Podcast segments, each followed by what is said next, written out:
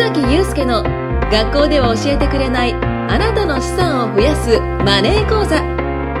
この番組は初心者の方が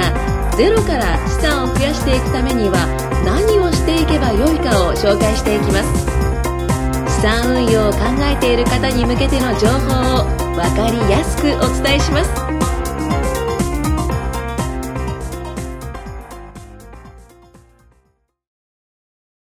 須崎祐介の学校では教えてくれないあなたの資産を増やすマネー講座。よろしくお願いします。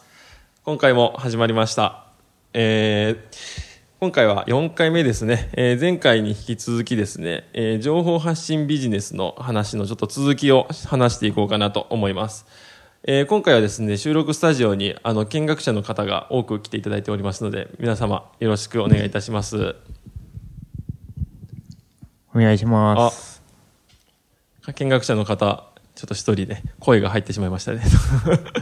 いや、大丈夫です。よろしくお願いします。あの、このリスナーの方々もですね、あの、こちらのスタジオの方見学来れますので、ぜひですね、あの、顔を見て話したりとか、まあ僕、本当は図を使って説明したりとか、こう、ホワイトボードでね、話したりとかしたいんですけど、まあ、ここは、えっ、と、ポッドキャストなので、ちょっと声でしかね、お話できないので、まあ、もしそういった、あの、直接見ながらね、あの、この収録を聞きたいって方は、ぜひ、あの、LINE の方にご連絡いただければ、えー豊洲の方で、あの、収録しておりますので、えースタジオに見学いただくことも可能ですので、皆様お待ちしております。それでは、えー前回のですね、おさらいなんですけども、えーまずは、えー、ホリエモンの4原則っていう話をさせていただきましたね。えーと、失敗しないビジネスの、えーっと、4つの秘訣ということで、まあ、初期投資がいらない。あと、在庫が、在庫持たないと。あとは、利益率が高くて安定する。そんなビジネスをやれば、えーまあ、失敗の可能性が低いですよと。で、そのビジネスの、まあ、代表格として、まあ、情報発信ビジネス。SNS などを使ってマーケティングして、そこから、まあ、人の商品ですね。代理店ビジネスという形で人の商品を売っていくと、まあ、今の4原則にのっとって、えービジネスをやっていけるので、まあ、リスクもないし、まあ、売れるものの単価も高いので、かなり、えーと資産資産が増える、まあ、ビジネスになりますという話を、まあ、前回させていただきました。では今回はですね、その情報発信ビジネスで何を売るかという話をさせていただきたいと思います。結局この情報発信ビジネスができるようになったとしても、まあ、売るものが何かによってあなたのお金が増えるかどうかに大きく関わってきます。まずは、例えば、うんと、なんだろうな、まあ、身の回りのね、例えば、本当に数百円ぐらいのね、今目の前に、えーっと、なんだ、ペンとか、ノートとかありますけど、そういったものを売ろうと思っても、まあ、こういったものって単価が安いので、なかなかね、こちらに関しては、まあ、売れる、うんと、数は増えるかもしれないですけども、まあ、あんまり資産に関しては増えないという形になってきます。ここで大事な考え方は、いく、いくらのものをいくつ売るかですね。これはどっちがいいと思いますか？高いものを売るか、それとも安いもの、あ高いものを少なく売るか、まあ、えー安いものをたくさん売るか、どっちかっていうことですね。どっちが簡単そうか。と思うと、まあ、多くの人はおそらく安いものをたくさん売る方が簡単そうだと、まあ、思うかもしれないんですけども、この考えだとですね、えっ、と、人間の数っていうのは決まってるので、で、安いものに関しては結構大企業とかが価格競争に、えっ、と、まあ、勝ちやすいので、まあ、そこの価格競争に乗ってしまうと勝てないんですよね、僕たちは。それよりも、なるべく、まあ、高いものを売った方がいいです。ビジネスは数量かける単価なので、いくつのものを、あ、いくらのものを何個売るかにはなるんですけど、この高いものを扱っていくと、まあ、売る数が少なくても、まあ、儲かるんですよね。まあ簡単に言うと、まあ、100円のアメちゃんを、えー100人の人に売れたとしても、まあ1万円の売り上げにしかならないですけど、1万円の、えー、なんだろう、ドラクエのあのゲームソフトを一人の人に売れたらそれだけで、まあ、1万円の売り上げになりますよね。っていう意味では、えー、多分そっちの方が簡単ですね。100人の人を集めることのまず労力がかかるので、安いものは売るのが簡単だとしても、その集客にハードルが高く、えー、と設けられます。なので、えー、と高いものを、まあ、少ない人数に売ることの方が、えーとまあ、通常簡単ですね。で、じゃあ高いものはでも、そんなに売れ、売りにくいんじゃないかと。そんなの、なかなかね、あの、高いからこそ売りづらいんじゃないかと思うかもしれないんですけど、まあ、た、確かに安いものよりは、まあ、高いものの方が、ハードルは高くて売れづらいかもしれないですけど、でも逆に言うと、高いものでもいらない、高いものだったらみんながいらないかっていうと、大体そうではないですよね。日本人が欲しがる高いものを、えー、僕らが扱えば、まあそれを絶対日本人は欲しいと思うので、そこにニーズがあれば、その商品を売ることはできます。例えば僕らが一番、なんだろうな、まあ欲しいと思っているものとか、えー、っと、逆に今までにもすでに買った、買ってるものですね。人生を通して買ってるもの。そういう高額商品が何かっていうのを考えればわかるかなと思います。これはわかりますかね？じゃあせっかく見学に来ている方もいらっしゃるので聞いてみましょう。高い商品、日本人日本人が欲しがる高い商品、何があると思いますか？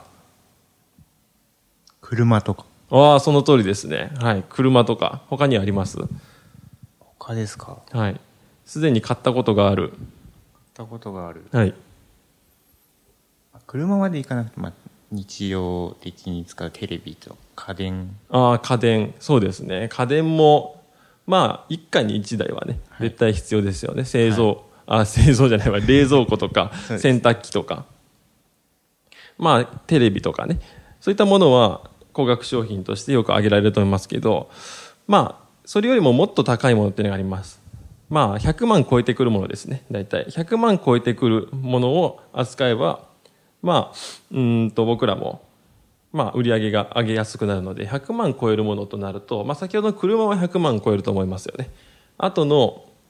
まあ、家電は100万なかなか超えてこないと思うので、100万超えてくる商品、あと3つ何か考えられますか？日本人が必ず買うもの。ほぼ必ず買うものですね。ブランド系。ああ、ブランド系。ブランド系もいいですね。確かにねね。ブランド系は確かに100万超えてきますけど、ただ、ブランド系は必ず買うかというと、趣味嗜好品として欲しがる人は欲しがるけど、いらないっていうかまあ、なんだろう、お金持ちの人だけがまあ買うものかなと思いますんで、お金持ちじゃなくてもまあ買うものは何でしょうか？家とかでああ、そうですね。家。家は絶対買いますよね。はい。買うというか、まあ住む。住む。なんで、まあ、家賃とかっていう形で払って、結局それが通算したら今100万ぐらいになってますよね。100万以上に。そうですね。っていった意味では、まあ、家もだし、まあ、マイホームとして実際買うんだったら、これは高額商品としてもう何千万っていう話になってきますよね。はい。車、家、あと2つですね。何かありますか？さあ、リスナーの皆さんもぜひ考えてみてください。皆さんの生活の中でもうすでにおそらくほとんどの人が、えーこの2つは買っています。3、2、1、ブー。っていうことで、正解を発表します。正解は、まず一つは保険ですね。保険。生命保険とか入ってますか？まあ入ってない方は、日本人のまあ1割2割ぐらいはいるかもしれないんですけど、入ってる方に関しては、おそらく100万ぐらいを払ってます。払ってます。もしくはこれから払いますね。なぜかというと、月々仮に1万円の保険料だったとして、年間で言うと12万円。それを仮に10年払払い続けると120万払うことになりますよね。つまり保険は日本人にとって100万以上の買い物なんですよ。で、続きまして、最後の一つに関しては、これはもうリスナーの皆さんも見学者のあなたももうすでに払ってます確実に。正解は学費ですね。学校の学費です。ああ、なるほど。はい。学校への支払いはまあ大学に行ってる方はね例えば月あ月じゃない年間100万ぐらいですかねでそれが4年生大学だったら4年間なので400万ぐらいは多分払ってると思うんですよね。まあ大学に行ってない方も、まあ、高校だったりとか私立だったらね、まあ、100万以上は絶対払ってると思います。ということで日本人はお金をかけるものっていうのは結構この4つに限られるんですよね、えー家と車と、まあ、保険とあとは教育事業教育ビジネスですね。日本は結構教育にお金をかける国なのでなんで、まあ、今は普通の学校の話をしましたけど英会話教室とか料理教室とか、まあ、そういったものにも結構お金をかけると思います。英会話とかって月1万ぐらいかな。が、まあ、年間1年間通ったとしたら12万円とかかかりますよね。それぐらいかけてでもやっぱり自分の教養っていうのは、まあえー、と一生身につくものなのでまあ、日本人に関してはそちらの教育にはお金を結構かけるんですよ。ということはですよ逆に考えると情報発信ビジネスができるようになったらこの4つを売れるようになればこの4つに関しては必ず日本人は、まあ、買うので、まあ、ほぼ必ず買うのでこれを提供する側に回ると、まあえー、とお客さんにとってはえーとまあ、買いやすい、まあ、僕らにとっては集客しやすいという形になってきます。でこれをじゃあどうやって売るのかと、まあ、家とか売ろうにも家僕建てれないよと。で例えば車も車僕作れないよと。教育ビジネスやろうにも何も私教えられませんと。っていう方多いと思うんですけどこれは、えーとね、考え方としてまあ、自分だけ自分のなんか中から全てを生み出そうとするのではなくこう他力をうまく使った方がいいんですよね。情報発信ビジネスっていうのは結局 SNS でマーケティングして集客をしましょうっていう大きく言うと話なので集客さえできればその集客した人たちに商品を提供するのはその別の人の商品でもいいんですよね。例えばうんとえー、と今の話で言うと保険で言うと保険会社は、えー、例えばいろんな保険会社があると思います。日清とかねメットライフとかねいろいろあると思うんですけどその日清自身が売り込んではないですよね。日清の多分代理店保険代理店をやってる会社がいろんなお客さんを集めてそこで保険を日清の保険を紹介してますよね。つまりそのに、えー、と保険代理店は人の商品つまり日清の商品を、えー、とお客さんに紹介してるわけですよ。なのでつまりそうやって他の人の商品世の中にはいい商品はたくさんあるので他の人の商品を紹介すればいいんですよね、うん、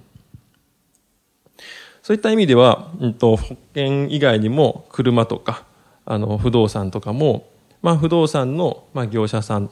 とかあとは車だったら中古車だったりとか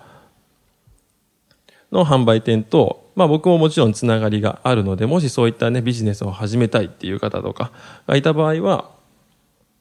まあこのポッドキャストを通してですね、あの LINE の方に連絡をいただければ、この高額商品4つを紹介する権利っていうのを、まあお渡しすることができます。そしたれば、まあ皆さんも情報発信ビジネスができるようになれば、まあ保険、車、家、あと教育ビジネス。教育ビジネスに関しては、えっ、ー、と、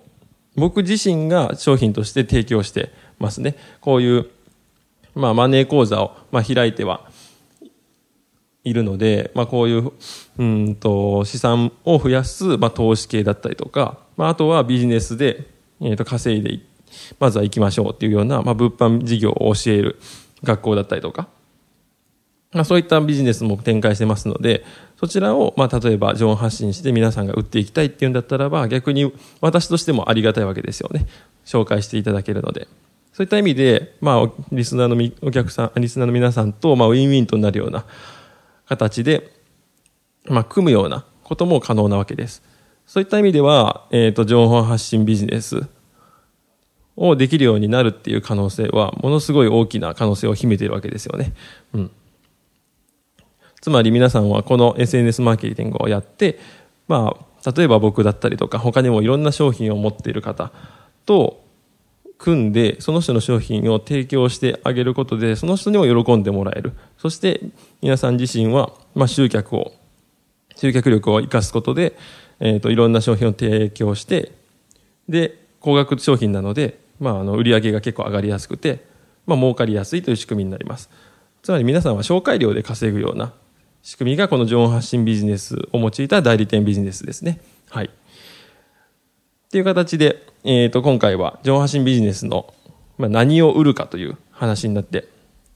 きましたが、まあ、イメージできましたでしょうか。次回はですね、えっ、ー、と、この情報発信ビジネスのまた先にある、えっ、ー、と、今度は不労所得を作るっていう話をしていきたいと思います。